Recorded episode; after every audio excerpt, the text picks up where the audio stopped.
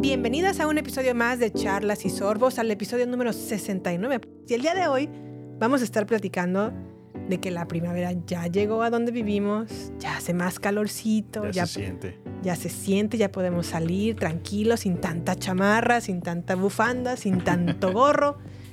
echarnos una cervecita al calorcito del mediodía Salud. y decir, "Ah". no sé si ustedes se sienten así hoy, pero nosotros definitivamente traemos esa actitud. No, y ¿Sí? es, es el primer momento que podemos utilizar shorts, estar tranquilos en casa, descalzos todo el día, relajados, Jimé.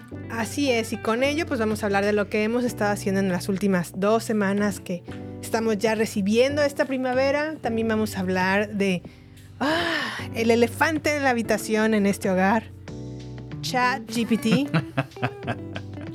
Cómo se ha convertido en una herramienta de ayuda y también en un posible asesino. Claro que no, pero bueno, Vamos a estar platicando también de temas como John Wick 4. ¿Ya la vieron? Nosotros aún no la hemos visto, pero ya nos estamos preparando para verla. Vamos a hablar también de Studio Ghibli y cómo a lo mejor en este hogar apenas estamos comenzando a ver todas las películas de Studio Ghibli. Algunas obviamente ya las habíamos visto, porque unas pues clásicas, así es. cómo no ver el viaje de Chihiro. Pero hay otras que no me acuerdo, como la princesa Mononoke, entonces neces Ah, otra que también tenemos que platicar es de nuestro vecino Totoro. Anda, sí, sí, qué bonito está. También vamos a platicar si Marvel MCU o el universo de Marvel Universo cinemático de Marvel. está en problemas porque, ¿qué creen? Acaban de despedir a nada más y nada menos que a Victoria Alonso, que es como una... Digamos que si hay tres grandes personajes importantes en el universo cinemático de Marvel, sería obviamente Kevin Feige, este esposito, y Victoria Alonso sería la tercera. Órale. Pues ella ya se nos fue, se, se nos fue de, de Marvel, la despidieron, pero ahora regresó con todo porque los demandó. Vamos a platicar de eso. Vamos a platicar también de qué viene en el cine y en la televisión. Y pues sin más por el momento, comenzamos entonces este nuevo episodio de Charlas y Sorbos, episodio 69. Sammy, ponle play. En este podcast podemos incluir momentos astutos, Yo pienso probar que estoy en completo dominio de mis facultades mentales. podemos incluir melancolía o incluir secretos de película. Queremos que te quedes a escuchar. ¿Qué te pasa, Mafly? ¡Gallina! No te vayas. ¿A dónde vas? No seas gallina. Nunca más. Me llames gallina, Neros, nunca más. Acomódate. Bienvenidos a Baterías No Incluidas. Con Jimena Campos y Samuel López. Únete a la aventura. Un podcast dedicado a la cultura pop del cine y televisión que hicieron historia. Vamos a llevarte por un túnel del tiempo audiovisual lleno de recuerdos y grandes momentos. Prepárate un buen asiento, palomitas, algo para tomar, porque así comenzamos. Baterías no incluidas. Arranca. Bienvenidos. Pues Sammy, ¿cómo estás el día de hoy? ¿Cómo te Ay, sientes? Jimé. ¿Cómo, ¿Cómo estás? Háblanos, por favor. Pues bien contento, Jimé, de estar aquí, como, como en la introducción que diste. Es, es delicioso por fin estar eh, en tiempos más cálidos. La verdad que este invierno, a mí me encanta mucho el frío, soy, Sí. soy sincero. Prefiero el frío sobre el calor, pero ya, ya era mucho tiempo, demasiado frío todo el tiempo. Uno, uno no puede salir sin traer chamarra, todo, todo el... Si no, te agarra el, el- el frío, ¿no? En cualquier lado que estés. Sí, como que estuvo más largo, Se ¿no? extendió más, sí, sí, sí. Aunque no nevó como a lo mejor ha nevado en otros En años. otros años, sí. Pero Porque bueno. por alguna razón, y a lo mejor por algo será, pero cada vez que no estamos en Estados Unidos, neva horrible, horrible, así como de pulgadas y pulgadas de nieve. Sí, sí, sí. El, el 2021. ¿Cuándo fue COVID? ¿2020? 2020, ajá. Sí, ese año. No, perdón, en enero, ¿no? Que fue el 2021, fue cuando nevó aquí horrible, les llegó la nieve Ajá. hasta poco arriba de las rodillas. Sí, fue muy, muy y denso. estábamos nosotros en México en ese tiempo. Nos salvamos de una hecatombe. No sé si hecatombe, pero pues sí, la verdad de Sí. pasar pues tiempos encerrados, Encerrados, de estar sí. cuidando las tuberías, porque se rompen las tuberías, por tan, porque se congela No, y el se agua. congela, ¿no? no, no sale, así es. Hay que estar. En Texas me acuerdo que hubo como mucho frío, que al, al grado de que se congelaron muchas tuberías y como en Texas realmente hace demasiado calor. Sí, no, no están acostumbrados a, a eso. Sí, no sé, está como raro. Pero bueno. En esta ocasión pues ya regresó la primavera, tarde pero seguro. Y pues, Sammy, ¿cómo, cómo te has sentido en este clima? Bien, bien, bien contento. Este, ya estoy preparándome por fin para regresar a la, retomar la bicicleta porque ya es algo que Es vengo justo haciendo. necesario, ¿no? y ya subí unos kilitos desde, desde el año pasado. Ya vengo acarreando un extra peso. Entonces, justo esta temporada me gusta porque llega la primavera y es el tiempo que, que comienzo a pedalear con mis amigos. Nos vamos juntos. Entonces, se aprovecha también el clima que ya favorece bastante. Qué bueno, Sammy, me da mucho gusto, pero me daría más gusto que no porque sea invierno dejes el Que te ejercicio. apliques a... ¿no? Sí, sí, sí. Muy cierto, Jimé. Pero bueno, yo les cuento que hace dos semanas, pensé que había sido la semana, la semana pasada, pero no. Eh, fui otra vez al museo de la localidad, al Crystal Bridges, y pues la verdad es que ahora no entré al, al- a la exhibición de, de Diego Rivera. Sin embargo, aproveché para ir a la biblioteca que tiene este museo. Ujú. Y pues me puse a leer al respecto de Frida Kahlo, de Diego Rivera. Eh, su- tenía una relación muy cercana con José Vasconcelos, que en aquel entonces era el secretario de Educación Pública. Y de hecho él fue el que lo motivó o le pagó como todos sus estudios para que fuera a conocer de pinturas y de estilos de, de pinturas en Italia. Mira. Y luego pues ya con la, con la comitiva de regresar a México y pues Ujú. poner en práctica lo que había Sus conocimientos. ¿no? aprendido, Sí. así es. Pero en esta ocasión me fui como a la sala de Museo de Arte Americano. Está enorme esa sala, enorme y solamente vi la primera parte. Eh, pues la verdad fueron cuadros antes, o bueno, justo después de que Estados Unidos adquiere su independencia de los ingleses Sí.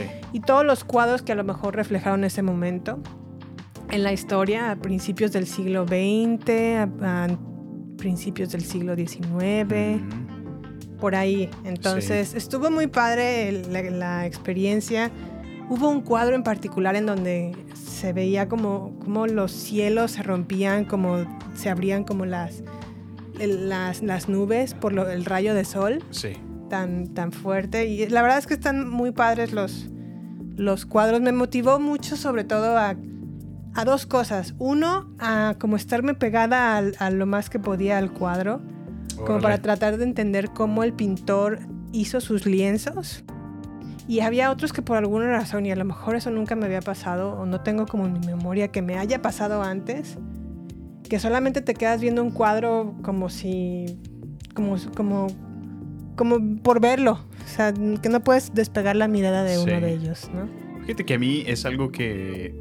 eh, es, es algo con lo que estoy trabajando honestamente porque me cuesta, me cuesta un poquito apreciar el arte. Sí. Eh, sobre todo cuando es demasiado abstracta. Cuando estoy viendo solamente trazos, pinceladas, que a lo mejor algunos sí son muy coloridos y es lo que más me atrae. eh, o, al- o al- o al- algunos otros son figuras geométricas, Sí. líneas, trazos. Pero me cuesta apreciar, ¿no? Que, que, o sea, cómo es que un pintor, un artista plasma o, o algún tipo de emoción es canalizada en eso. Eh, Es lo que a mí me cuesta muchísimo interpretar. Entonces, a veces solo veo trabajos que son demasiado abstractos y, y me queda con, pues, con la duda de, en realidad, mm, o sea, que me estoy perdiendo, ¿sí? Que, que no puedo entender o apreciar Sí. que, que- que está ahí en ese lienzo. O sea, es, es lo que a mí me cuesta.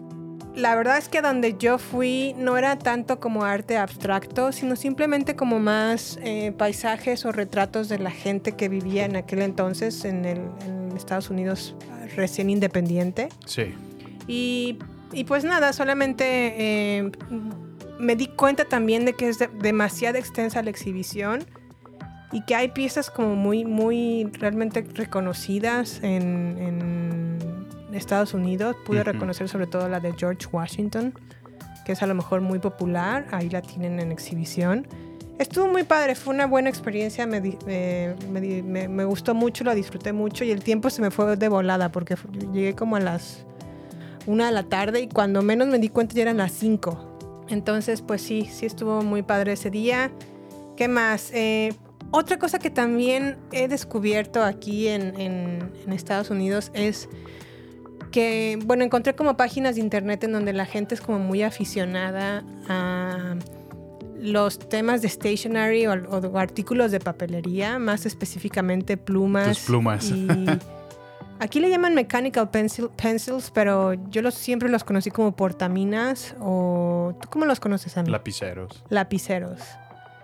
Bueno, los lapiceros o los portaminas son los clásicos que les das clic y sale la, la, Pues sí, el la puntilla. Y a lo mejor, dependiendo de tu gusto personal, puedes elegir a lo mejor una puntilla de 5 milímetros o 7 milímetros. Mis Oye. favoritas siempre fueron las de 7 milímetros. Oye, pero a ver, corrígeme. Según yo, mm, stationery no es solo limitado a lápices, sino es todo, todo lo que es de papelería, ¿no? De Sí. plumas, plumas fuentes, Plumas, cintas, plumas fuentes, sellos, sellos, cartas, así es. hojas, Todo, todo, ¿verdad? exactamente. Muy curioso porque yo desde que te conozco siempre gustaste por, por ir a un Home Depot, perdón, a un... no, Office Depot. O al Office Depot, exacto. Sí. Pues bueno, la verdad es que esas, esas tiendas están como a lo mejor mm, sencillas o, o básicas comparado con el mundo del stationery. O sea, es mucho más extenso. A lo mejor en un Office Depot no encuentras tantas estampillas o tantos sellos. No encuentras tampoco tanta diversidad de eh, lápices mecánicos o portaminas. O tampoco encuentras mucha diversidad de plumas fuente, por ejemplo. Órale. Y a lo mejor acá sí te da la oportunidad de que por medio del correo, pues sí puedas eh, visitar páginas de internet en donde encuentras este, este mercancía y simplemente te la envían a tu, a tu domicilio. Sí. Las pruebas, obviamente si no te gustan las regresas, si te gustan te las quedas. Pero la verdad es que ha sido un mundo que, wow, ustedes de... Por ejemplo, aquí está mucho más alcanzable el tener como acceso a los washi tapes. Para esto, Jime me enseñó y yo aprendí por medio de ella que los japoneses son los que predominan en este arte del Sí. stationery y son los que exportan el mayor número de artículos a nivel mundial, ¿no? Sí, japoneses y coreanos, pero los japoneses tienen, llevan la cabecilla. Órale. Ellos son como, por ejemplo, los creadores de plumas fuentes como Twisby Órale. o a lo mejor portaminas o lápices mecánicos como Pentel. Ellos son los que... O por ejemplo Rotring, que son, es una firma alemana o una empresa alemana que también hace lapiceros muy, muy bonitos, pero también un poco más eh, caros. Y pues bueno, ahí estaré a lo mejor en mi Instagram sacando fotos del stationery o de las plumas o lápices que tengo por ahí ya, ya que tenía desde hace tiempo. Y pues voy a aprovechar para, para desempolvarlos y sacarlos, ¿no? Oye, Jime, una pregunta. ¿Y qué, qué uso le das a este stationery? ¿Para, ¿Para qué podría yo utilizar un stationery? También dentro de sus usos convencionales, pues bueno, está el famoso journaling o el estar escribiendo diarios, en donde no solamente de- eh, pues describes lo que haces en tu día a día, sino también lo dibujas. Ah, ok, ok. Por eso las cintitas que tienen como, Sí, como o- o son de- pequeños Bats decorativas. Maru y Ajá. Hello Kitties y todo eso. Y a lo mejor algo tan sencillo como ir a un cine y comprar un boleto de cine Ujú. sirve como para mm, que ser testigo de lo que hiciste ese día, Como un recuerdo, ¿no? guardar el boleto de cine, ad- adherirlo a tu diario personal. diario. Adherirlo con a lo mejor un washi tape y eh, ponerle como varios diseños de lo que hiciste ese día y a lo Mm. mejor de lo que experimentaste yendo a una película o recordando la película. Órale. Son dis- distintos usos, ¿no? Sí, pues es Apenas que- voy empezando en ese mundo, entonces es como bastante extenso. Fíjate que yo me, me he encontrado con posts de justo lo que dices, gente que publica eh, diarios completos que están hechos de, de color, muy coloridos, con Sí. acuarelas, con to- todo lo que dices, ilustraciones eh, ut- hechas a mano, utilizando plumas fuentes, eh, plumones, colores, estampillas, sellos, Sí. y, y son pues de alguna manera una- obras de arte, o sea, están muy bonitos. Sí, sí. Sí, lo que yo he encontrado de ese um, nueva, ¿qué será? Como un hobby, Hobby, pues sí. como gusto que te personal. relaja, te relaja estar como haciendo dibujos o haciendo, pues documentando un poco lo que estás haciendo Sí. O lo que haces con tu día a día y cómo a lo mejor también sirve de recuerdo Órale. de lo que hiciste en ese día a día. Qué padre, qué bonito. ¿Qué más a mí? Pues bueno, eh, ¿qué te parece si les platicamos un poco? Bueno, nada más mencionar, ¿te acuerdas que en episodios pasados mencionamos que empezamos el hobby de preparar pizzas caseras? Así es. Pues creo que eh, hemos hecho que el batch número 5 ya es la quinta vez que no- nos ponemos a cocinar. Yo creo que sí, ya sería la quinta vez. ¿Y qué tal, Jimé?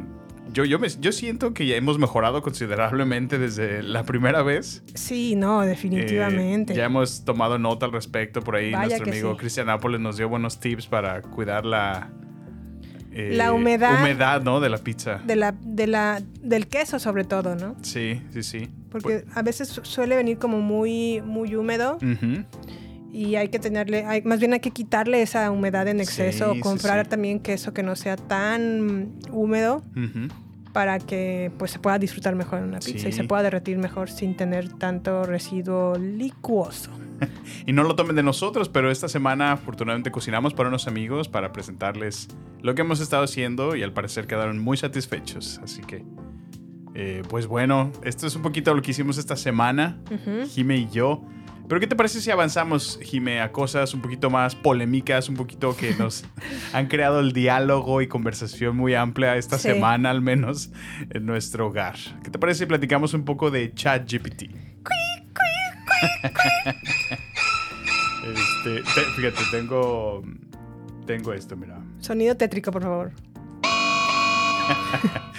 El reciclado de la semana pasada.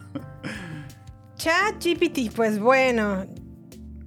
Yo recuerdo que Samuel me habl- habló de ChatGPT y le lo ignoré por completo, así como de esas veces que dices, ah, sí está padre. Sí, sí, lo voy a usar, sí, ajá. Lo voy a probar. Ajá, sí lo voy a probar y todo. Pasó el tiempo, ni siquiera la usé, ni, si- ni nada, ¿no? Pero empecé a ver en artículos de revista que leo como en Wired o en un... mm, ¿Qué será? Como un- unas notificaciones o noticias que me llegan cada semana que se llama New Atlas, en donde hablaban todo el tiempo de lo que es ChatGPT. Y le empecé como a preguntar otra vez a Samuel, oye Samuel, ¿qué era ChatGPT? Y Samuel, oh, Otra ¿qué- vez. Cuéntame, Sammy, ¿qué me dijiste? Bueno. Como ya te había dicho. Bueno, si ustedes, como Jime, no saben aún qué es ChatGPT, Ok, ajá. Pues en términos sencillos es una herramienta con la que puedes conversar en varios idiomas y te responde todas las preguntas que tú le haces. Ok. En forma de chat, puedes tú mantener una conversación de manera similar como lo harías con cualquier otra persona. Esta herramienta utiliza inteligencia artificial, la cual le permite aprender de las interacciones que tiene con cada usuario que la visita, porque prácticamente es una página web a la cual tú accesas Sí. y le puedes hacer las preguntas. La herramienta la- las aprende, entiende y ayuda a darte respuestas cada vez más útiles, más precisas. Puedo decirte como, en otras palabras, que es como una especie de asistente virtual con habilidades de comunicación más avanzadas. Eso es lo que es ChatGPT. Pues bueno, yo la manera en la que he estado utilizando ChatGPT es para mejorar a lo mejor algunos aspectos del guion del podcast, Ok. para buscar a lo mejor información como de quién es esta persona, su biografía, qué es lo que ha hecho a nivel de filmación o de filmografía. Sí. Que a lo mejor no me la sé de memoria, yo pienso que sí, y ChatGPT como que me recuerda, no, acuérdate que es esto, ¿no? O el sí, otro. Sí, sí. Recientemente lo utilicé para usar el, el guion de Scream, para mm, recordarme o recordarnos a nosotros mismos cuántas muertes hubo en cierta película o tal, Ujú. quién fue el responsable, cositas así, ¿no? Sí. También lo he utilizado para hacer traducciones del inglés al español y del español al inglés. Y eso es lo que básicamente yo lo he ocupado como herramienta y la verdad es que sí es muy inteligente. Sí te dice las cosas muy específicas o muy... Por ejemplo, las traducciones son extremadamente bien hechas, la traducción. Tanto si le hablas en inglés como en español. ¿no? Ajá, Sí. en cualquiera de los dos idiomas. Entonces, eso sí me ha sorprendido mucho. Pero también se ha puesto en mi, mire, o en mi mira o en mi perspectiva cómo a lo mejor puede ser como una herramienta en donde no esté tan, o sea, como el principio del fin del casi casi como lo que vimos en Matrix o en Terminator 2 del ¿El Skynet o qué? Race of the Machines o el levantamiento de las máquinas sobre el ser humano y todo este rollo. Pero a ver, ¿qué, qué te hace pensar eso, Jimé? ¿Qué- Porque ¿Cuál es la razón por la cual... La primera razón por la cual me asusta un poco este tipo de herramientas de inteligencia artificial es porque al mismo, los mismos creadores, de, por ejemplo, de herramientas como ChatGPT, ni siquiera saben el alcance de lo que es esta herramienta o ni siquiera saben como completamente, por ejemplo, interpretar el lenguaje con el que ChatGPT se maneja. Ok. Y el hecho de que no sepan cómo controlarlo o no sepan cómo interpretarlo ya es una razón suficiente para mí, ¿eh? Para mí. Para decir, "Pon- vamos a ponerle un poco de pausa a este asunto hasta que no logremos interpretar esto porque no sabemos si esto puede tomar más adelante conciencia o no, o a lo mejor que esté manejándose y ni siquiera nos demos cuenta de que ya tiene, que sabe a- a- abrirse paso por sí misma o no, no Sí. sé. Estos aspectos. Y la, la- la segunda razón es porque también ha habido eh, ex- expertos en el campo como científicos y ahorita a lo mejor no tengo el nombre en la mano, pero ha habido personas que han levantado la mano, pero uno de ellos a lo mejor ha sido el, el mismo Elon Musk. O líderes en tecnología que han dicho vamos a ponerle pausa a esto del- de, la inteligencia artificial al menos por seis meses, Sí. en lo que delimitamos cómo va a estar este show antes de continuar, porque va a ser como un monstruo que no se va a poder parar. Y ahora ya lo comparan con si lo que fue a lo mejor para hace algunos años para el ser humano el descubrimiento de la energía nuclear. Bueno, pues comparan ChatGPT o la inteligencia artificial como la Como el segunda siguiente fenómeno. ¿no? como el siguiente ajá, descubrimiento que también, una de dos, puede ser eh, utilizado para una buena o para algo bueno, pero por lo general, y tomando en cuenta nuestra naturaleza humana, va a ser ocupado para algo de destrucción. Pues eh, es una experiencia o una manera de verlo un poquito más sci-fi, en mi opinión. Apocalíptica. más creo. apocalíptica, así es. No comparto yo tu sentir al 100%. Ajá. Um, yo personalmente pienso que, bueno, antes de eso, quiero- solamente quiero decir, bueno, ¿y, y de dónde sale? ¿De dónde viene? ¿De dónde siquiera apareció este ChatGPT? Eh, fue creado por una compañía que se llama OpenAI. ujú. Ellos desarrollaron esta tecnología como software libre o Sí. open source, el cual está al acceso para todos, ¿no? Empezó como una, una compañía que no tenía fines de lucro, solamente era investigación abierta a todo el mundo. Y como lo mencionas, gente importante como Elon Musk, como un Sam Altman, como un Greg Brockman, entre otros muchos que participaron en su, en su vaya, junta o mesa directiva, por así llamarlo Sí. empezaron en este, en este rollo de, de- de desarrollar esta, esta herramienta. Entonces, yo no pienso que puedas llegar a los alcances que tú mencionas aún, porque ¿Pero podría? pues no lo sabemos. Eso sí no lo sabemos. Pero el hecho de que no sepan no- no- o no, no, no conozcan cuál es el alcance que esta herramienta va a tener, no significa, para empezar, que estamos en peligro o que pone en riesgo nuestra integridad, porque está en un ambiente controlado, Jimé. Está en un entorno, en, un- en sistemas, en servidores, donde pues cualquier persona tiene un botón para apagarla en cualquier momento. Sí. Entonces no pienso que, número uno, tengan el conocimiento aún para poder completamente recrear al 100% conciencia humana. Sí. Esta solamente es una herramienta que, que solamente se encarga en generar respuestas a las preguntas que tú le das en el contexto y analiza todas las palabras eh, como, como datos de entrada y te los procesa para darte una respuesta. O sea, de ahí, de ahí a que ya pueda tener conciencia o no, yo no creo que esté ahí. Pues bueno, yo otra cosa que sí he notado de inmediato es que sí va a cambiar, por ejemplo, los empleos. Al Sin grado duda, de, que, de que, por ejemplo, llegue un punto en donde tal vez ya ni siquiera necesitemos de diseñadores gráficos o de maestros. No creo, no, no, no. Porque, o sea, Creo que va a cambiar la educación o como la conocemos hoy en día. Mira, tú- Va a cambiar también la manera en la que a lo mejor conocíamos, o sea, la manera en la que conocíamos las cosas las va a cambiar. Nos guste o no, creo que va a ser un disruptor de, de- va a cambiar las cosas, no digo que las va a acabar, no estoy diciendo eso para nada, sí. simplemente que las va a cambiar y las va a cambiar en el sentido de que a lo mejor si antes había un traductor, eh, 10 traductores perfectos seres humanos en una oficina en donde se, se dedicaban únicamente a traducir, pues bueno, ChatGPT les dijo, quítense que ahí les voy, yo soy mejor traductor que todos ustedes juntos, puedo traducir a diferentes idiomas, Ujú. Cosa que a lo mejor un traductor ser humano a lo mejor puede hacer con 3, 4 idiomas. Bueno, ChatGPT a lo mejor lo puede hacer con 10 u 11 o 12 o mucho más. Pues sí, pero tú estás ahí eliminando el factor de, de- del, com- del contacto humano. O sea, eso jamás va a ser reemplazado. O sea, el que sí, a lo mejor la máquina te ayuda a traducir un papel, ¿no? O un documento o una ujú. investigación de uno u otro idioma, Ajá. sí es útil. Tú aún así necesitas un humano detrás de esa máquina que ejecuta esas instrucciones para que lo traduzca, lo Exacto. cual ahí ya diste un nuevo empleo. Y al mismo tiempo, ChatGPT no se va a poner literal a platicar con la otra persona al momento de traducir. Ok, pero tú lo has dicho, necesitas la necesitas interacción humana. Un ser humano. Pero a lo mejor donde tenías 10 ya no ocupas 10 traductores, nada más ocupas 2. Por eso, pero ahora necesitas gente que se prepare ahora en este nuevo rango, donde utilicen estos algoritmos, estas sí. herramientas que involucran el uso de ChatGPT. Ok. Tienen que prepararse y ahora ellos van a ser como nuevos, nuevos empleos. Ok, a lo ¿y mejor cómo le dices a alguien que a lo mejor ha estudiado por 4 años una carrera de traducción Sí.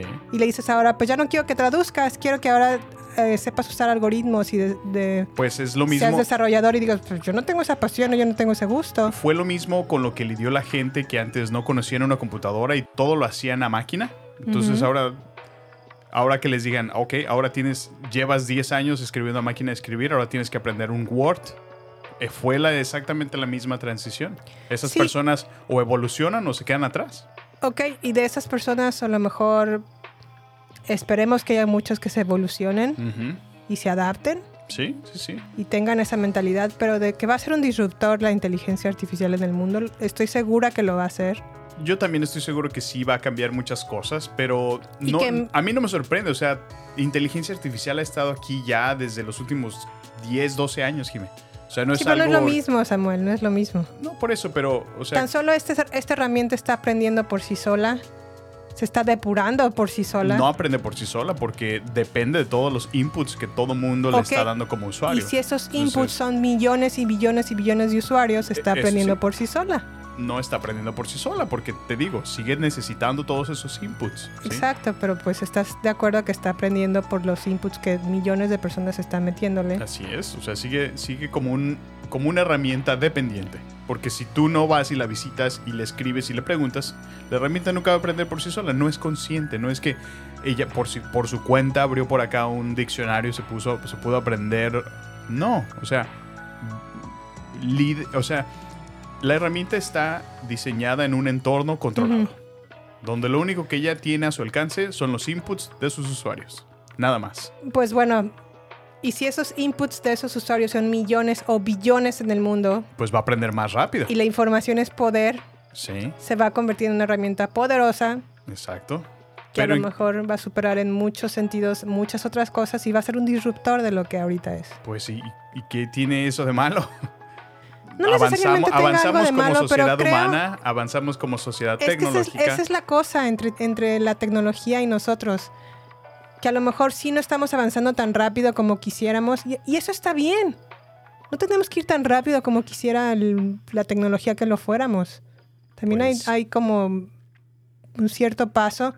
Y lo, Yo lo no que creo, más me Jimé. preocupa de este tipo de herramientas es que el gobierno o los gobiernos no tienen el alcance ni el entendimiento porque pues ya es por lo general pura gente adulta, mayores de 60 años que están... en- bueno, exacto. Mira, senadores, hablando de como- las de las Espérame, disrupciones. déjame terminar el punto. Ok. Eh, que ya están a lo mejor, que es gente muy adulta que no alcanza a comprender completamente el alcance. Es más, ni yo que tengo 40 años alcanzo a entender el alcance de todo esto, o sea, de lo que va a cambiar todo esto. O sea, apenas estoy en pañales en este tema y el hecho de que también gracias a Dios, tuve una reunión con amigos en donde pude como desahogarme de, de este chat GPT, pude hablar largo y tendido. Me hizo también darme Liberaste cuenta... tus sí, preocupaciones al liberé respecto. mis preocupaciones, liberé el foie. Entendí o me hicieron entender, gracias amigos, de que esto no está bajo mi control Eso y sí. simplemente lo tengo que dejar ir. Mira, es que, como te decíamos en aquella sesión, tus argumentos no son, o sea, no invalidamos tu sentir. Es, es una preocupación totalmente aceptable y compren- comprensible. Sí, Solamente regresando al punto que decías, va a venir a traer disruptores en la sociedad, por supuesto, sin duda. Y, y si hay gente en altos mandos que ni siquiera entiende o comprende, a lo mejor es justamente uno de los Ni siquiera los disruptores creadores lo que lo necesitan. entienden. No, los creadores por supuesto que la entienden. yo he Lo escuchado que no entrevistas del entienden, creador. Permíteme, ahora me toca. Lo que no entienden ellos es la codificación con la que estas respuestas está presentada de manera visual. Ajá. Es texto que no tiene sentido para, para el humano. Sí. Es texto que no puede leerse. ok. Es lo que ellos no terminan de entender, cómo es que esta herramienta está Se generando sus propios logs a sí misma. No que no, no que no entiendan cómo se maneja, no, porque eso está basada en diferentes algoritmos que ya están prediseñados. Sí entienden cómo se maneja. Lo que no entienden son las respuestas que esta herramienta está dando. Yo lo único que pienso que Chat, ChatGPT sí es una herramienta que podemos utilizar, es, es muy útil, pero sí me preocupa el hecho de que la gente o los mismos creadores no sepan cómo controlarla. Bueno, pues, es que es un poco bastante ambiguo, porque eso, eso nunca ha estado en, en problema. O sea, no es que no, No, sepan saben cómo interpretarla. Es- eso sí es una realidad. Inclusive Google tuvo acceso a los resultados de las primeras evaluaciones de, la- de su versión número 4, ChatGPT-4. Y ellos también están sorprendidos. Tampoco entienden cómo es que está haciendo lo que está haciendo. Están contentos y agradecidos de que hace lo que hace. Ajá. Eh, pero eso no significa que, número uno, estemos en peligro. Número dos, que la, el- la herramienta ya tomó conciencia por sí sola, ¿no? Ok, yo no estoy diciendo que a lo mejor haya tomado conciencia por sí sola o como sea. De hecho, decir haya tomado conciencia es, es ya la frase completa. No necesitamos agregarle conciencia por sí sola. Es que imagínate, tan solo el replicar exactamente lo que es nuestra mente a un nivel máquina es, es, es algo muy, muy, muy abstracto y muy, muy complejo de, de poder trasladar a, a- a máquina. O sea, Bueno, y yo te digo lo, lo contrario. Yo a lo mejor que soy fanática de la ciencia ficción sí. y que a lo mejor hace a principios del siglo XX un Lumière o un o los primeros creadores del cine veían como algo muy lejano e inalcanzable el que el hombre viajara a la luna Sí. Y lo hicieron y lo dibujaron e hicieron películas o segmentos o cortos del hombre viajando a la luna y lo veían como algo imposible de alcanzar. Ahora ya existe, o sea, ya podemos viajar a la luna, ya es una realidad. Y si a lo mejor lo, lo contrapongo en- en tiempos más modernos, ¿no? Si un James Cameron hizo un Terminator 2 o un Terminator 1 en donde las máquinas se levantan en contra del ser humano y muchos van a decir, ay, no, eso ya es mucha ciencia ficción, eso ya es mucha peli, mucho no sé qué. A mí no se me hace tan descabellada la idea. No digo que va a suceder el año que entra, Sí. pero tampoco podría descartar que no sucede en 20 años. Tan rápido que está avanzando la tecnología, a mí me sorprende que en verdad vayamos tan rápido que el, el gobierno no lo pueda controlar y hasta la fecha no lo puede controlar porque ni siquiera lo entiende. En eso sí es, es, es la parte donde yo estoy de acuerdo contigo que no hay como tal un organismo que se encargue de estar... Actualizándolo siquiera. eh, pues deja de actualizarlos, que, que al menos sea como un, un, un mediador entre todas estas compañías que están empezando a desarrollar. Exacto. Porque aquí lo único que hay es mm, el deseo por querer vender un producto. Exacto. Porque eso es lo que es. O sea, ChatGPT empezó como una compañía de software libre. Ajá. Ahora ya están hasta vendiéndote una versión Plus de ChatGPT. ChatGPT Plus, donde ahora ya pagas por un servicio mensual y tienes como la mejor versión de ChatGPT a tu alcance. Entonces, obviamente se quiere comercializar, se quiere generar. Entonces, más compañías van a seguir este modelo. yo quiero vender. Entonces van a empezar desarrollos independientes de la misma. Entonces no hay Sí. ningún organismo que controle esto. ¿Hasta qué punto puede hacer? ¿Cuál es la ética para desarrollar esto? ¿Bajo qué principios se va a desarrollar? ¿No? ¿O qué instrucciones tiene? Porque realmente no hay nada. No hay nada que coordine o gestione esto. Ahora yo Sí. lo único que pregunto es también una cosa más. Cuando, y esto es ya muy ciencia ficción y ya mucho sacado del, del, del cine, ¿no? Sí. Pero ¿te acuerdas la escena en donde llega Sarah Connor y le dispara a... um, no recuerdo su nombre, al afroamericano creador de Skynet? Que están en su casa así, como que lo que le está como haciendo una programación y llega y le dispara por toda su oficina. Sí. Y luego le explica lo que le explica, ok, te va a presentar esta persona que viajó desde el futuro, El Terminator. el Terminator, y le, le explica cómo a lo mejor su creación, que al principio no tenía ni idea de dónde lo había creado, o ni, ni siquiera él tenía como el alcance en su mente de lo que estaba a punto de crear. Sí. Y luego le, le hicieron ver lo que estaba a punto de que sucediera o lo que va a suceder en el futuro. Lo motivó para destruir este mismo aparato, lo que inicialmente lo inició.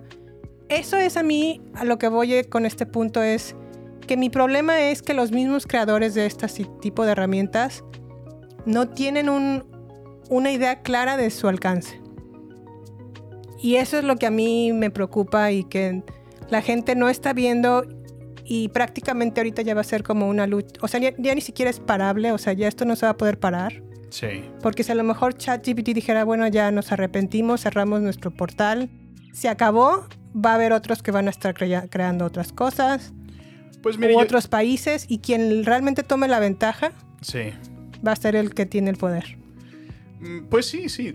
Eh, estoy un poco de acuerdo contigo, aunque yo te digo, o sea, ¿qué, qué creador puede alcanzar a ver lo, el- lo que va a ser su creación? O sea, ¿tú crees que en algún momento Coca-Cola se imaginó lo que iba a hacer? Eh, originalmente su fórmula era para curar la resaca y era un jarabe. Para la tos. O sea, ¿te fijas? Ellos jamás se imaginaron lo que iban a lograr. ¿Tú crees que los primeros creadores por allá al final de los 70s que empezaron a hacer la, la red interconectada de computadoras imaginaron lo que iba a ser algún día Internet? Yo, creo que, Jamás. yo creo que Tesla sí Jamás. se imaginó lo que podía hacer sus creaciones. Pues bueno, no lo sabemos, son su- solo suposiciones, Jimé. Pero no necesariamente el que no conozcamos lo que viene de una herramienta o, o lo- el alcance que pudiera tener, necesariamente puede inclinarse a que va a ser utilizada para solo cosas malas. Entonces, Yo difiero de ti porque a lo mejor, o por lo general, el ser humano sí tiene esa tendencia. digo, hay partes del Internet que sí son muy obscuras y no deberían de existir, pero Ajá. pues, como todo, ¿no? O sea, ahí está el yin y el yang, el bien y el mal, o sea, Pues bueno, Habemos aquellos que nos gusta inclinarnos hacia el lado bueno de las cosas. yo ya hablé de este tema largo y extenso. ya, ya. Les dejamos a ustedes la conversación, por favor. Aparte, sé que lo- o sea, el alcance que tenemos de este tema es como en pañales, o sea, no... Sí, sí, sí, digo, es, es que, como lo decimos, es una tecnología que está comenzando, que tuvo un auge muy grande, ¿no? Sí. Ahora estuvo en todos los medios, seguramente se seguirá escuchando en los siguientes meses. Y bueno, llegó para quedarse, sin duda. No sé si en México ya esté como en, en boga o de moda o no sé, porque yo he hablado con dos amigos en México y les hablo de No ChatGPT tienen y no tienen idea, así como de ¿qué? ¿De qué me hablas? No sé de, de Sí. qué me estás hablando. Pero he visto podcasts mexicanos que ya están hablando del tema, entonces no sé.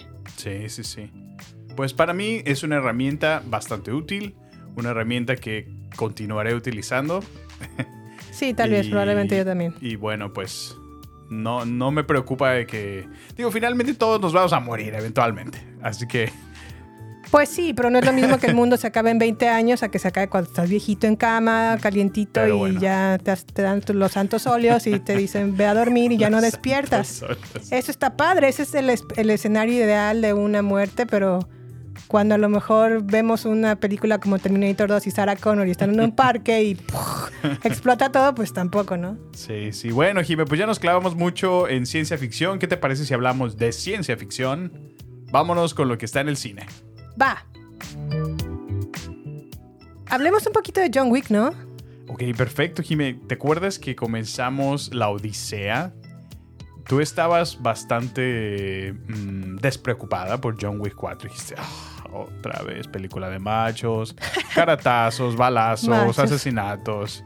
otra vez voy a tener que acompañar a Samuel al cine. Pero cambió tu opinión cuando empezaste a ver los reviews de, Dios mío, esta es una película que va a trascender y es una de las mejores películas de acción de todos los tiempos. Entonces, ¿qué pensaste, Jimé? Oye, Samuel, fíjate que he escuchado muchos reviews de John Wick 4 y pues dicen que está muy buena, fíjate, fíjate. Y, pues, ¿Y yo qué, qué, qué? pues, ¿qué ¿Quieres a ver? John Sí. Wick? No lo podía creer, muchachos, no lo podía creer. A mí la verdad no me gusta John Wick. O bueno, tenía como la en mi mente la concepción de que, ay, no manches, es un don que acaba con no sé cuántas personas y ni, ni siquiera le llega un balazo en el estómago. Y si le llega no se muere, porque parece como si le hubieran hecho una grapa encima y listo, ¿no? No pasa nada. Una grapa. No, di- dilo como tú lo mencionas, una película de vato, ¿no? Así, así me la mencionaste. Creo que es una película sin tanto rollo de historia, dedicada obviamente a... está, está creada para que a los hombres les cause atracción la explosión, el balazo, el golpe. Injustificado, justificado, no importa. Artes marciales. Artes marciales. Es una fórmula perfecta, ¿no? Como a lo Sí, mejor a sí. nosotros nos hacen una fórmula perfecta de romance, hombre, Un chick flick. un chick flick. Ah, eh, Ah, sí. John Wick es una fórmula perfecta también para que sea el Men men, flick. men flick de ustedes, ¿no? Sin tanto rollo de historia, puro golpe, caratazo, si palazo, armas, explosiones, carros, ¡ay, carros! Sí, sí, sí. Este, choques, chicas, De todo un poco. ajá. Pero bueno, quise volver a ver con... con Le dimos la oportunidad, no sí, sé. o sea, yo no soy una tomo- persona tampoco cerrada de decir, no puedo ver John Wick porque mis estatutos me dicen que, que yo no vea John Wick. No, no, no, no, no. Yo disfruto de que si a Samuel le gusta algo, tratarle Vamos. de agarrar el gusto para, para pues Muchas tampoco pasar un, un mal rato, ¿no? Tampoco Sí, estar sí, como de, no, yo- "Ah". Yo aprecio eso y trato de ser recíproco en lo mismo. O sea, Sí. sé que yo no gusto mucho de películas de, por ejemplo, musicales, pero siempre Ajá. he estado abierto y en algunas de ellas sí me he llevado sorpresas muy gratas. Eh, Pues bueno, eso fue lo mismo que yo quise hacer en- o practicar Sí. con John Wick. Dije, ok, vamos a ver la primera parte y ya te digo, ¿De qué trata? ¿De qué va? te digo si me animo a ver las, las demás partes. Sí. Me gustó mucho la casa de la primera parte de John Wick. Dije, ay, qué hermosa casa donde vive John Muy Wick. fancy. Como que le va muy bien al muchacho, ¿verdad? Sí, y sí, luego, sí. pues le regalan un canino que luego le matan. Dije, no manches, es una razón suficiente para acabar con todos los maleantes que directa o indirectamente No, luego la participaron en la o sea, masacre del perrito. Y luego el mensaje detrás del perrito. O sea, a mí es lo que más me llega, me duele, Sí, así sí, me, sí, me rompe. Así se me hace una, una grieta en mi corazón. Sí, sí, la verdad es que los valores con los que se mueve John Wick son honorables. Y es una razón suficiente para hacer el, despapa- el despedorre que hizo en la 1, ¿no? ¿Estuvo justificado o no? Pues consideramos que sí. Pues considero que sí, considero también que estaría padrísimo ser como el host o el, el- el que está en las reservaciones en el hotel de... Ya es que John Wick lle- llega como a un hotel en particular. Ah, muy bueno, sí. Dije, ah, yo quisiera sí. trabajar ahí, oye, mínimo de limpiabaños. Les da muy padre. bien a todos en ese hotel. Aunque Ay, también ¿cómo puede haber una masacre, ¿verdad? Eso cabe destacar. Pero no creo que lleguen como a la recepción o así, sino Sí, si es el con- ¿Te acuerdas que es el Continental? el continental, exactamente. Sí, sí. Porque John Wick tiene su propio universo, ¿no? Sus propias reglas, su que es- propio capitalismo, lo es, llamo yo. es el mundo escondido dentro de nuestro mundo, ¿no? El mundo que no conocemos, ¿sí? Que se oculta dentro de la sociedad que conocemos, ¿no? Ajá, así es. Pues bueno, de John Wick 1 me parece perfecta la primera parte, el- el- o el famoso capítulo 1 o chapter 1, o como diría Sí. Sammy, chapter 1. Me gusta, se me hace una muy buena entrega. La segunda parte a lo mejor ya se me hizo un poquito más mamuca, sobre todo la parte donde están en las catacumbas en Roma, Sí. que le llegan como 20 soldados o 20 monitos a John Wick, acaba con todos y nada- no le dan más que un balazo. Y el balazo es así como de medio en, es- en el estómago súper leve, o sea, porque por alguna razón no sé si tiene abdomen de acero, que solamente le llega como a una capa del estómago. Sí. Nunca le, le- le perfora intestinos ni Nada, nada. nada. no, o no, sea, es- John es, Wick imparable. es imparable. A mí, a mí, yo gusté muchísimo ahorita que mencionabas del Continental del actor eh, Lance Riddick, que, Ah. que es el concierge del hotel que Que Dios lo tenga en su gloria. qué papelazo hizo, la verdad me gustó mucho y lamentablemente falleció. Sí. Eh, muy triste su, su partida. Pero fue muy, muy, buen- muy buen personaje, la verdad que yo lo disfruté Sí, mucho. sí, estas la verdad que sí. Yo lo disfruté mucho en el tercer episodio o en la tercera, en el tercer capítulo. Ah, cuando ya en entra John Wick en acción. ¿no? Sí, porque ya ves que aquí llega en esta parte en donde se pelea un poco con el dueño del Continental Ajá, sí, sí. Entran en sede conflicto. o campus Nueva York, Porque ya ves que le hicieron el excomunicado. excomunicado. Ah, no sé en dónde me gustaría trabajar, en las oficinas donde trabajan estas mujeres Ah, las, secretarias. las secres. Ajá, donde tienes como un, como que en el currículum tienes que tener tatuada de su brazo, check. No, tatuajes en todo tu, tu cuerpo. Sí, ¿verdad? Están Sí. todas tatuadas.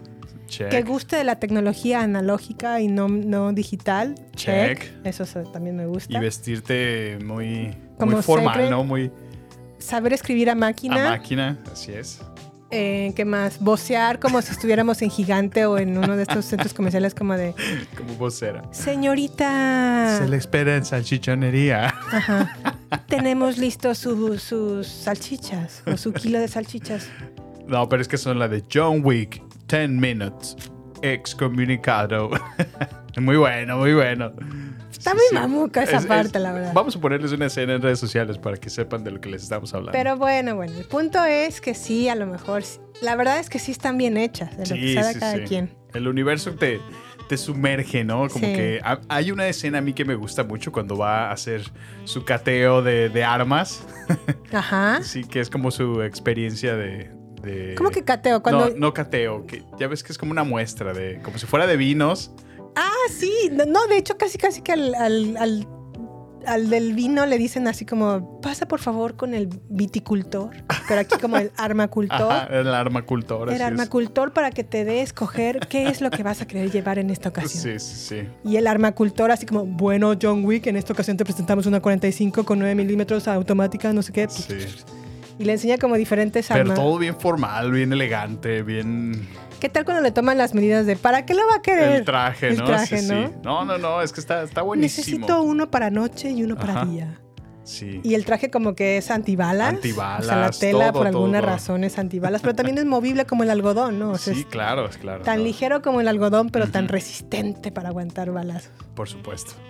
No sé, está, es- está mamuca, pero está buena. Pero le- después de todo le tomaste un pequeño gusto, ¿no? Por la película. Sí, le tomé la verdad es que un buen gusto. Creo que la que menos me gustó de todas las partes o todos los capítulos fue la tercera parte para Bellum. Ya se me hizo ahí como que... ¿Qué te ah. pasa? Tiene Halle Berry. Pues Halle Berry, recordemos también que era Gatúbela y pues no es una buena Nos dio la peor gatúbela que hemos visto en la historia. No es una buena referencia, Sí, la sí, verdad. muy cierto. pero en defensa de Halle Berry tiene dos perros. Ah, excelente, Jiménez. Que- Yo creo que es lo que más disfruto de esa película, los perritos. Sí, los perros son perruchos. Pe- no, no, no, pero me encantan así. de- nada más les hace el chasquido y, y ¡pum! Me van los dos perritos y Sí. ¡pum! acaban. Muy, muy padre escenas. El punto es que vamos a ir Estamos a ver listos, ahora John sí. Wick, ahora yo, sí. Yo he logrado, fíjate, he logrado mantenerme sin spoilers hasta esta fecha. Sí, Apenas veo algo, algo en Twitter, porque es mi, mi red social favorita. Y apenas empiezo a ver alguna foto, ¡fum, fum, fum! Le, Le doy el scroll así súper rápido para no ver nada. O sea, no quiero spoilearme nada. Entonces, Pues no sé si cuenta como red social favorita o no. Para mí ahorita es YouTube. Y también he logrado evitar, Evitar, spoilers sí, de, sí. de qué va John Wick. Oh, sé que a lo mejor lo único que nos piden o nos recomiendan es que vayamos a un cine donde el sonido esté increíblemente bien hecho órale, sí, sí. para disfrutar, pues. ¿En John serio? Wick. Órale, qué padre. Y obviamente las ganas, ¿no? Porque dura como tres horas y. Sí, sí, sí, eso sabía. Oye, y con la novedad de que ya están preparando un spin-off de, después de la parte 4 que se llama Ballerina. Ay, sí supe que ahora va a ser esta Ana de Armas, Ana ¿no? de Armas. La protagonista. Así es. No me imagino a Ana de Armas siendo ruda. Ay, como no, ya la viste en James Bond. Ay, pero ahí se veía guapísima. Pues sí, pero estaba ruda. Atacó con todo. Sí, ¿verdad? ya no me Sí, acuerdo sí, bien de sí. su escena. La voy a tener que revisitar, pero... No, sí, yo la veo me acuerdo que traía un vestido como de cóctel y Ajá. casi casi sacó un rifle de entre sus piernas y mata como a tu. 20 monitos y... Sí, sí, sí. No, estuvo lleno de acción esa escena. Eso de rifle entre sus piernas se escuchó muy mal. ya que me Sacó dije, su "Rafa, riflote. Rifle entre sus piernas, no, eso salió muy mal. Bueno, lo que quise decir es que Ana de Armas es como un agente 0020 o una Sí, cosa sí, sí. así y tiene como entre sus múltiples herramientas de trabajo, una de ellas es un rifle Es que un rifle. saca Casualmente conservaba entre sus piernas. entre, su, entre sus vestidos, llamémoslo así, entre su vestido negro y, y, pues a- ayuda a James Bond, ¿no? En un momento de ayuda, De o ayuda. de necesidad. Pues bueno, también en otros temas, pero también de cine, nos hemos dado la tarea, Sammy, de visitar Estudio Ghibli. El hermoso y tan preciado estudio Ghibli. La verdad es que me he enamorado completamente de Estudio Ghibli. Bueno, y cuéntales, cuéntales, Jimé, a todos aquellos que no conocen qué es Estudio Ghibli, danos una introducción. Ay, no sé, Estudio Ghibli es eh, la casa productora de Hayao Miyazaki. ¿Lo dije bien, Samuel? Creo que sí. Hayao, Hayao Miyazaki. Que él, bueno, ha estado trabajando en animaciones desde que era un adolescente mutante, unos 18 años por ahí. Dentro de sus pininos o dentro de sus trabajos ha estado involucrado en... Ay, recuérdame cómo se llama Speed Racer en español, Samuel. Meteoro. Meteoro. Estuvo trabajando por ahí. En otros también a- animaciones a lo largo de su, de su carrera. Pero no fue hasta que dijo, basta, somos adultos, necesito hacer un estudio en donde yo pueda expresar las ideas que tengo en mi mente. Órale. Y fundó Estudio Estudio Ghibli. Ghibli. Um, la verdad es que ha sido un estudio que ha estado desde hace ya bastante tiempo, más de los, como en los 80s comenzó, ¿no? Sí, sí, sí, ya tiene mucho tiempo. Eh, la verdad es que tampoco me he dado mucho la tarea de conocer a fondo cómo está todo este rollo. Voy a seguir viendo más documentales de Estudio Ghibli. Pero la primera película que quise ver, yo ya había visto hace muchos años El viaje de Chihiro, Ajá. que aquí en Estados Unidos se llama Spirited Away. No sé cómo se llama en japonés. ¿Cómo se llamaría? Kurunu Kuruna Kayana Kara. No sé. No sé, la- sin curo. Este, pero bueno, el viaje de Chihiro la vi, creo que con mi hermana o creo que con Samuel, o no, recuerdo muy bien. En su tiempo a lo mejor captó un poco mi imaginación, pero después como que lo dejé y ya no, ya no le hice mucho caso. Pero ahora Sí. que descubrí que Studio Ghibli está en HBO Max, al menos en Estados Unidos, creo que en, en el caso de los de Latinoamérica está en Netflix todas las películas de Studio Ghibli. Órale, qué padre. Me di a la tarea de comenzar a ver más sobre este eh, animador. Comenzamos con Kiki Delivery Service, ¿verdad? Está bonito. Sí, Kiki está hermosa. Sí. Me encantó Kiki Delivery Service. Al principio como que le le decía a Samuel, no se trata de nada. Pero luego dije, el hecho de que no se trata de nada es exactamente de lo que se trata. Lo que pasa es que realmente se toma el tiempo de, de ambientar todo, todo, dónde vive, la ubicación, Sí, sí, sí. detalles de la ciudad, porque, eh, bueno, para esto es como una pequeña brujita, ¿no?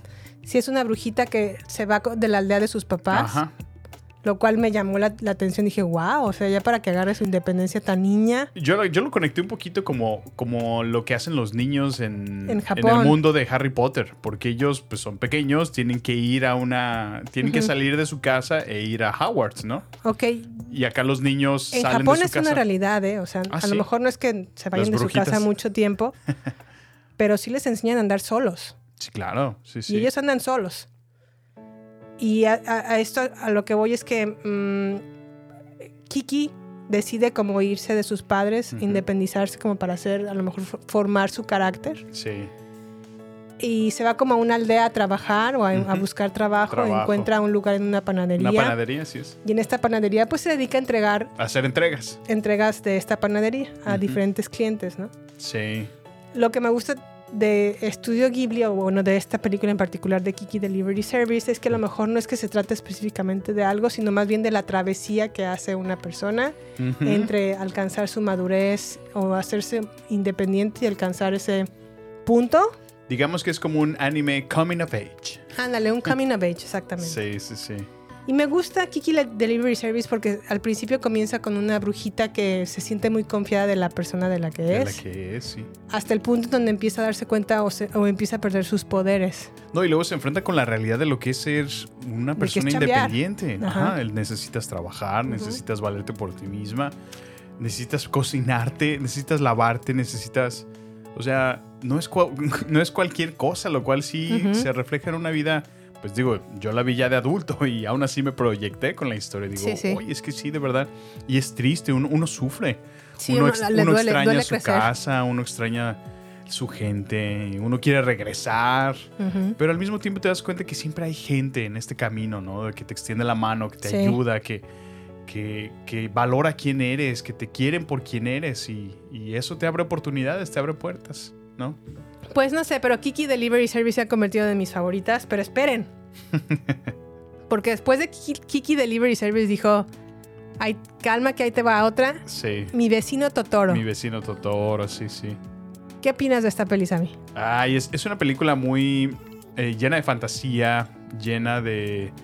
A mí lo que me gusta es el toque familiar, ¿no? Esa Sí. relación entre hermanos que es proyectada en, en la película es, Sí. muy, es muy bonita. El- puedes ver una realidad proyectada cuando tienes a un miembro de familia que está enfermo, ¿no? Sí. Y a pesar de eso, pues siguen su vida, ¿no? Tratando de verlo de la mejor manera, de la más positiva.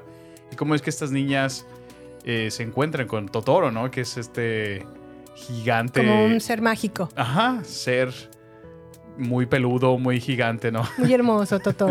Muy tierno. Sí, que. Y de alguna manera, eh, pues las permite no vivir en ese mundo de, de fantasía, de. de No, y que Totoro las ayuda cuando las están ajá. más en necesidad. Así cuando es. más solas se sienten, ahí está Totoro. está. Y cuando más desesperadas se sienten en un momento en donde a, a la niña mayor se le pierde la niña menor. Sí. Y la niña menor se pierde porque quiere ir en búsqueda de su mamá y por algún, en algún punto del camino se pierde. Y la mayor está, eh, pues, desquiciada, Desquiciada, está como loca sí, sí. buscándola. Y lo peor es que le dicen, oye, encontraron, encontraron un zapato de un niño en el río Ah, y se no, dan pues, el, susto de su vida. Sí, cómo no. Yo honestamente me identifiqué con la niña mayor o la hermana mayor porque Ujú. alguna ocasión mi hermana menor se me perdió. Y se me perdió porque yo andaba con mis amigas Pobre echando chisme. Y volteaba y ahí estaba Paulina en, en la escuela y la, Sí. la veía de lejos y dije, ay, sigue. Y yo Y chismeando, y chismeando y que volteo y ya no está. Ups. Y digo, pues ya me voy, así como de, Ajá. bye. Y empiezo a buscar a mi hermana y no estaba por ningún lado. No, sentí el Sí, estómago. Se bien feo. La sí, angustia, el dolor, no, el dolor, la decepción, Desolación. la desolación. Horrible, la verdad es que, y me acuerdo que iba, o sea, llegó un punto donde ya no la encontré. Y dije, tengo que ir a decirle a mi mamá que no la encuentro. Pues sí. Y en el camino de mi escuela, porque la escuela a- de- al trabajo de mi mamá estaba relativamente cerca, Sí. Y fui caminando al, al- al trabajo de mi mamá y por todo el camino así iba preguntando, ¿no ha visto a esta niña, señora? Llorando, iba desconsola- desconsolada, desconsolada en No, todo no. el camino. Pobrecita. Y llego con mi mamá ya para decirle, mamá, perdí a mi hermana, no sé en dónde está, pero llegué llorando, así, Sí, sí. berreando, así de... "Ah". Yo, mamá, perdí a mi hermana, no sé en dónde está. Y mi mamá, aquí está Paulina. Vol- volteas a la oficina y ahí sentada. Y Paulina comiendo Chetos. o sabritas o no sé qué y haciendo la tarea. Y dice, hola hermaní. Y yo, ¡No! ay no, sentí un alivio. Pues sí, sí, sí. ¿Cómo no? en Por verdad te lo juro que me acuerdo que volteé así, gracias Dios, gracias. así, no, no. No, es que sí es una sensación muy fea. Y por eso me identifiqué con mi vecino Totoro. Ay, mira. Pues y entre otras películas que tenemos en el estudio Ghibli, eh, que también nos faltan visitar, está La Princesa Mononoke, El viaje de Chihiro, ese creo que tú ya la viste. Ajá, pero la necesito revisitar. Sí, El castillo ambulante, eh, La colina de las amapolas, eh, El viento se levanta. eh, bueno, ¿no? Hay un montón de películas de este estudio. ¿Sabes cuál quiero ver después de mi, mi vecino Totoro? Ajá. La princesa Mononoke. Princesa Y me acuerdo Mononoke, porque sí. tú me decías así cuando éramos novios. La Princesa Mononoke. Y yo, ¿por qué me dices así? No entiendo. Tienes que verla. Pero bueno, así me decía Samuel, ¿eres, eres como la princesa Mononoke? ¿O cómo me decías? Sí, así. Eres como la Princesa Mononoke. Y yo, ¿de qué me ¿Qué? habla? ¿Qué es eso? Pues bueno, ya les contaremos qué es la princesa Mononoke. ¿Y qué más a mí? Pues bueno, mm, no sé, Jimé, de verdad es que es, es bonito este estudio. Se los recomendamos mucho. Si, si no gustan mucho del anime, no es algo que ustedes han visitado o al menos no les llama mucho la atención porque creen que son simples caricaturas, Sí. dense una, una, una vuelta. Está ahí en Netflix, como dice Jimé. Eh, se van a encontrar historias hermosas, historias que a lo mejor no se podrían plasmar tan fácil en una actuación en persona, ¿no? Sí. En un live action, como lo llaman. Y quedan perfectamente y hermosamente plasmadas en esta animación. Vale mucho la pena que visiten Estudio Ghibli, se los recomendamos. Y por último, ya para terminar, les cuento el chismecito de Victoria Alonso. Ah, a ver, cuéntanos del universo de Marvel. Imagínate que en el universo de Marvel, Kevin Feige es como Dios. Y es un ejemplo, ¿eh? no estoy comparándolos, es un ejemplo para que me Sí. entiendan la magnitud. Sí. Pero en, univer- en el universo cinemático de Marvel, Kevin Feige es como Dios. Este Esposito es como. Giancarlo Esposito. No, no Giancarlo, ese es un actor. Ese es- Esposito es de, de coma apóstrofe Esposito. No recuerdo ahorita su nombre, el primer- su primer nombre. Pero bueno, él sería como el Jesús. Ok. Y Victoria Alonso es como el Espíritu Santo. O sea, Cada son, los, quien son los tres. Ajá, son como los chidos de, de, De ese- Marvel. de ese- esa parte de Marvel, ¿no? Sí. Bueno, pues ahora hace poco despidieron a Victoria Alonso Órale. en Disney. Le dijeron gracias por participar. Pero bye. Bien hecho. Bye, ¿no? ¿Y Así. por qué? ¿Por qué la despidieron? Supuestamente unas personas al principio decían, o la versión original que se mane- manejó, Sí. es que Marvel despidió a Victoria Alonso porque tenía una cláusula en su contrato de que no podía ser productora de otras películas rivales de Disney. Como DC o, o Como DC o como cualquier otra Cualquier película otra que fuera competencia de, de Marvel, perdón. ¿En serio? Órale. Entonces a Victoria Alonso se le ocurrió no solamente eso, sino producir Argentina en 1985. Y que se le puso en, en contra, ¿no? En, ¿Qué película? No necesariamente se la pone en contra como en a nivel de competencia, porque Sí. Argentina 1985 no tiene nada que ver con Marvel, ni con superhéroes. Pero total que Marvel dijo, bueno, a ver, puede ser productora de 1985, pero con la condición de que no hagas eh, prensa para la película, porque tú trabajas para nosotros. No, Bueno. eres independiente. Ah, pues. Pues va. Victoria Alonso dijo, sí, sí, no hay problema. Y Sas, que empieza a hacer prensa para, Argentina en 1985, Que fue nominada, por cierto, al Oscar. que fue nominada como Mejor Película Internacional en los Oscars, que casi gana, pero ganó a All Quiet on the Western Front. No Sí. sé cómo se llama. Sin novedad en el frente en español. Y los de Marvel sí dijeron, oye, que eh, quedamos en que para empezar no podías ser productora de ninguna otra peli y lo hiciste. Te perdonamos esa parte y te pedimos no, no hagas prensa para esta otra película y la hiciste. sí, pero ¿qué te pasa? Yo soy Victoria Alonso de MCU. Pues la hizo y ahora sí como que gracias por participar, despedida. Órale. Pero Victoria Alonso dijo, no, no, no, es que ustedes ah, no me están despidiendo por esto, me están despidiendo porque yo soy abiertamente una mujer lesbiana. Neta, ¿es en Y serio? ya no, por eso me están despidiendo porque están atentando contra esto. Ay, ay, ay. Ahora los voy a demandar. Mm, y sí, se aventaron una demanda. Y ya los está demandando. Oh, Esta es una versión. Sí. La otra versión es que, ¿sabes qué, Victoria Alonso? Hay un problema muy grande con Marvel y sus efectos especiales porque se vende la burger. Y sí, la verdad es que en Marvel sí se ven muy mal los efectos especiales. Ya no quieren hacer ningún set, ningún nada. O sea, todo lo quieren hacer de manera digital. Mhm. Es más, si pudieran, hacían los cabellos digitales, las pestañas digitales. Es más, Todo. habla, no todo digital. Todo digital, sí. Y la verdad es que hay un problema entre la gente que subcontratan para hacer efectos especiales para, para Marvel que ya están hasta bomba, o sea que ya no pueden ni siquiera salir de la oficina por tantos efectos especiales en los que tienen que trabajar, que no tienen una vida propia. Están metidos. Entonces. Disney está así como de en chinga, necesito más, necesito más, necesito más. Ya están sobrecargados de trabajo, ya no pueden más. Y la relación con Victoria Alonso, porque Victoria Alonso da la casualidad de que era la encargada de efectos especiales. Oh, ya veo. Sí, Entonces, sí. como Victoria Alonso y los, los encargados de efectos especiales no se llevaban bien, Bye. los de Marvel Cinematic Universe o MCU le dijeron, bueno, pues es que tenemos que hacer un chivo expiatorio aquí y pues eres tú y pues sorry bye. Esa es la otra versión. Esa es la otra versión. Órale. Entonces, más adelante les o tendré... sea, pero ya un hecho es que ya no, ya no forma parte de este grupo. Ya no forma parte de este grupo, eso ya es un hecho. Oye, ¿qué impacto tiene para los fans? O sea, ¿se cancelaron proyectos en los que ya estaba ya activamente trabajando? o No, no, no, no, tiene impacto a lo mejor para los fans. Eh, creo a lo mejor que uno de las desventajas de que Victoria Alonso se vaya y que a lo mejor no sé si llegue a otro hombre. Sí. Pero Victoria Alonso impulsó mucho las películas de superhéroes femeninas. Por ejemplo, Capitana Marvel. Sí. Había muchos ejecutivos que no querían, querían. que se llevara a cabo eh, una película donde la protagonista fuera mujer. ¿En Victoria serio? Alonso dijo, claro que tiene que haber películas protagonizadas por mujeres. Y esto era, a lo mejor no sé si eso puede ser de, de impacto o no, ya lo veremos con el tiempo. Pero hoy por hoy, Victoria Alonso está respondiendo con, ah, pues me despidieron, ah, pues entonces los demando. Órale. A ver en qué termina todo este, Interesante. este rollo. No sabía todo eso. Pero bueno, ¿qué más, a mí? ¿Qué viene para cine y televisión? Híjole, pues bueno, platicábamos, ya, ya está aquí desde cuando John Wick, Sí. ¿no? Creo que fue estrenada en marzo 24. 24, 24, ¿verdad?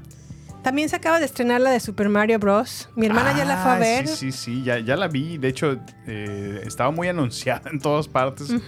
Y que, por cierto, la está, está arrasando, ¿eh? O sea, ¿Sí? tuvo un muy buen fin de semana. O sea, Mm. como película de videojuego es, es, ya está haciendo historia. Oh, wow. Sí, porque la verdad sí le ha ido muy bien. Pues mira, a lo mejor a mí no se me antoja mucho, pero en parte sí, porque es un. Mi, mi videojuego favorito de todos los tiempos. De todos los tiempos es Super Mario Bros. 3. Mira. Y para la consola de PlayStation, la de PlayStation únicamente, Sí. es The Last of Us. Sí, sí, sí. Sí se me antoja por ese lado, pero por el otro digo, ay, es de animación y pues, ah. Es que, es que creo que ese es um, como el conflicto que tienes. De Sí. que al, al verla como animación dices, ah, es de niños, es caricatura, no sé, pero Ajá. no necesariamente. Pues bueno, ya la veremos próximamente. Obviamente está en nuestra lista después de John Wick 4. Ujú. Pero lo que sí me entusiasma, ¿sabes cuál es, Sammy? Sí, ¿cuál es? La de The Flash. Ah, eso se ve con todo. La verdad es que sí, sí me entusiasma, sobre todo porque viene un, un clásico. ¿Quién- ¿Con quién contamos? Bueno, de hecho en The Flash sale, bueno, el protagonista es el, el muy... Sonido de por favor. Ah, Bueno, pues yo te cuento un chismecito de esta Miller. peli. Sí, sí, sí. Tom Cruise, porque es Tom Cruise, dijo, ¿por qué por favor no me dan una copia de The Flash? Porque la quiero ver en mi, mi mansión. Órale, de la, de la más nueva. ¿no? Le mandaron su... Ajá, así es, la copia de Flash de Ezra Miller. Tom Cruise la vio, terminó de verla y dijo, llamó por teléfono y dijo, por favor, consíganme el número del director de The Flash. Ah, ¿En serio? Ah, pues aquí está el número. tuc, tuc, tuc, Ok, déjale marco. Lo llamó Tom Cruise a Andy Muschietti, que es el director de The Flash. Le dijo, Ajá. es una gran película, es de las mejores películas, si no es que la mejor película de superhéroes de todos los tiempos. Neta. Felicidades por ser el, el autor de esta película. Está increíblemente bien hecha. Órale. Y espero que te vaya muy bien en, en el estreno de The Flash. Oh, Dijo, si wow. Tom Cruise, que es el protagonista Top Gun Maverick, lo dice, creador, sí, sí, sí. yo voy a ir a ver The Flash. Órale, qué padre. A mí, a mí sí me emocionó el trailer. Digo, yo dejo todo de lado la polémica. O sea, a mí la vida personal de este muchacho, Ezra Miller, me viene y me va. O sea, no, no, me, no me interesa, no me afecta. No, o sea, no tengo una opinión al respecto porque no, no me concierne y ni siquiera tengo nada que ver con él. Entonces, eh, yo sí gusto de poder ver la película. O sea, Sí. Si está buena, yo la voy a ir a ver. O sea, no, no considero que lo que haya hecho sus actos tengan que verse reflejado por alguna razón en alguna película, lo cual pues fue independiente de sus acciones fuera de la pantalla, ¿no? Entonces, Pues bueno, The motivado. Flash se estrena a finales de este mes, abril Sí. 25. ujú. Ya estaremos, obviamente, tenemos suficiente tiempo para ver Sí, John Wick sí, sí. 4, Super Mario Bros. y The, The Flash, para platicar al respecto. También ahorita estamos viendo en Apple TV la última temporada de Ted Lasso, Sammy y yo. Ay, Ted Lasso. es- No es- sé si a lo mejor merece Ted Lasso un programa especial dedicado a Ted Lasso sí. específicamente o particularmente. Mira, podemos, podemos hacerlo y, y podemos conectarlo para platicar nuestro gusto por el fútbol. Hablando de cierto, Ted Lasso. sí, sí, sí. Creo que vale la pena. Y de liderazgo de Ted, La- No, Ted sí, Lasso. es, Es, muy es importante. es toda una filosofía dentro de Ted Sí. Lasso, la verdad. El coaching, el, el approach Sí. que tienes con la gente, independientemente con lo que tú estés lidiando en tu Ujú. vida personal. Ujú. es, es una serie hermosa que, de la que podemos sin duda hablar mucho Ujú. y extraer bastante. Así es, y pues bueno, la verdad es que ahorita, como les platicamos al inicio de este reboot o este reinicio de, de baterías no incluidas, ya no estamos viendo tantos eh, programas de streaming como tal. O por lo menos hemos sido más selectivos. Hemos sido, ma- hem- hemos sido más selectivos y ahorita nada más estamos concentrados en Ted Lasso, pero sabemos que también está Yellow Jackets temporada 2 en Showtime. También está, bueno, el, el último episodio de Attack on Titan en Hulu. Ay, híjole, estuvo con todo, que Jimé. es como el, el episodio de la última temporada, pero de la primera parte de la última parte. Ay, ya no sé la verdad Sí, en se- qué va. Se, se está haciendo un poco absurdo, ¿no? Es como... Sí, no se pasa. Es temporada final, episodio 1, parte 2, capítulo 3, De la primera parte final. epístola 6. Ay, no sé. Se pasan un poco con Attack on Sí, Titan. Sí, sí, sí. Pero ahí estamos, porque Ahí la verdad estamos, es ahí que sí nos gusta la al pie historia. del cañón, la verdad. Obviamente también ya se estrenó el pasado 9 de abril, 9 de marzo, me parece. eh, You, parte 2, Ah, ¿desde cuándo? Sí, que sí. no la terminamos de No- ver. no la hemos terminado, sí es. Y también se estrenó el 26 de marzo Succession, temporada 4 en streaming. Ya es la última temporada de Succession. No la estamos viendo porque pues estamos ocupados viendo nada más Ted Lasso. Pero eh, pues bueno, si En quieren, cuanto tengamos oportunidad, sí, va a ser haremos yo una creo que nuestra segunda temporada a, a ver, ¿no? Sí, Nuestra segunda serie a ver de este. Quiero ver qué hacen estos pelmazos de hijos para Hijo, sí. ver cómo cierran la serie. Pero sí está muy buena. O sea, no por nada ha ganado tantos premios. Sí, sí está buena. A mí me desespera un poco ver cómo los ricos cada vez son más absurdos. Me desespera mucho sus formas de actuar, pero pues bueno, se entiende que viven como en un mundo alterno, ¿no? Sí, cómo no. Y pues con eso damos por terminado charlas y sorbos. Sammy, ¿algo más que quieras agregar? No, pues muy contento de estar aquí. Espero que no llegue ChatGPT número 36 y me reemplace haciendo un podcast mejor que lo que estoy haciendo el día de hoy. Pero hoy por hoy, es contento de estar aquí. Bueno, lo único que puedo decir de ChatGPT es que lo que no va a ser disrup- disruptivo en cuanto a empleos son los restaurantes. Esos no Sí, se van sí, a sí. acabar. Los cortes de cabello tampoco. Tampoco.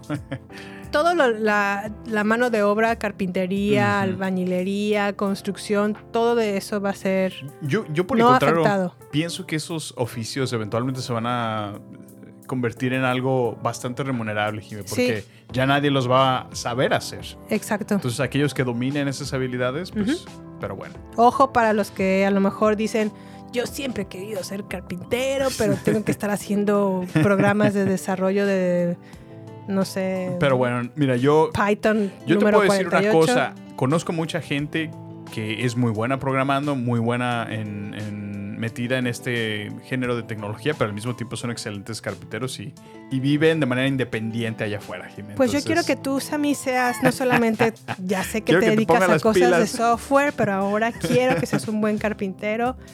¿Para hacerte tu porque- cocina o qué? Porque quiero una isla de la cocina, en la cocina y pues por favor, ayúdame. Ponte las pilas. Bueno, Bueno. pues creo que eso es todo. No sé si algo más a mí. Ah, redes sociales a mí. No, perfecto. Pues estamos en Instagram, Twitter y Facebook en la cuenta arroba baterías podcast, donde nos gusta compartir contenido con ustedes, hacerles Yeah. llegar nuestras noticias. Yeah. Y bueno, pues por favor háganos llegar sus comentarios. Si esta es la primera vez que nos escuchas, caíste por pura casualidad o coincidencia o alguien te recomendó, por favor síguenos, dale click y déjanos tus comentarios. Nos ayudan a seguir creciendo y llegar a más personas. Así que te agradecemos por escucharnos esta semana. Y bueno, pues no me queda más que agradecerles una vez más.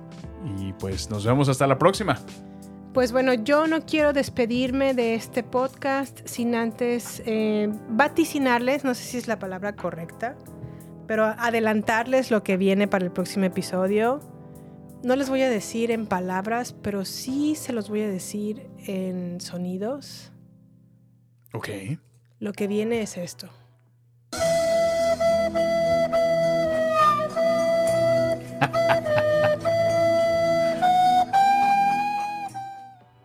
Eso es lo que viene para el siguiente podcast. Por favor, si a ti te gustó Titanic, si, te encantó, eh, si te encantó la película de Titanic, vamos a estar hablando largo y tendido sobre esta película, sobre la genialidad de James Cameron, cómo es un genio, es una, es una, este señor es una cosa Es de otro nivel. de otro nivel. Sí, sí, sí. Pero bueno, ya lo veremos en el próximo episodio. Bueno, Gracias por escucharnos, que tengan un bonito inicio de semana. Dios los bendiga y los queremos. Hasta la próxima. Bye.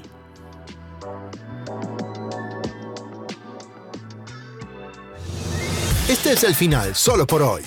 Hasta la vista, baby. Prepárate para más acción, misterio y seguir descubriendo las mejores escenas y secretos del cine y serie.